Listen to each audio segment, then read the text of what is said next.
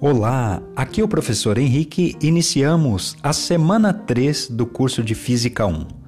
Nessa semana 3, nós iniciaremos o movimento em duas e três dimensões.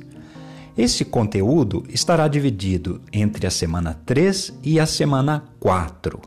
Na semana 3, nós aprenderemos como representar a posição de um corpo utilizando a notação vetorial aqui em duas ou três dimensões, e também aprenderemos como determinar o vetor velocidade, tanto o vetor velocidade média quanto o vetor velocidade instantânea.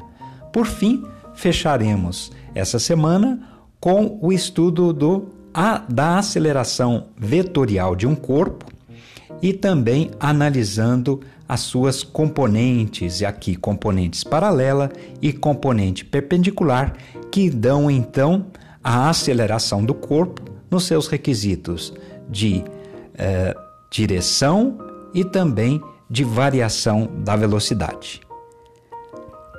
Ótimos estudos, nos vemos na primeira aula da semana 3. Grande abraço, uma ótima semana.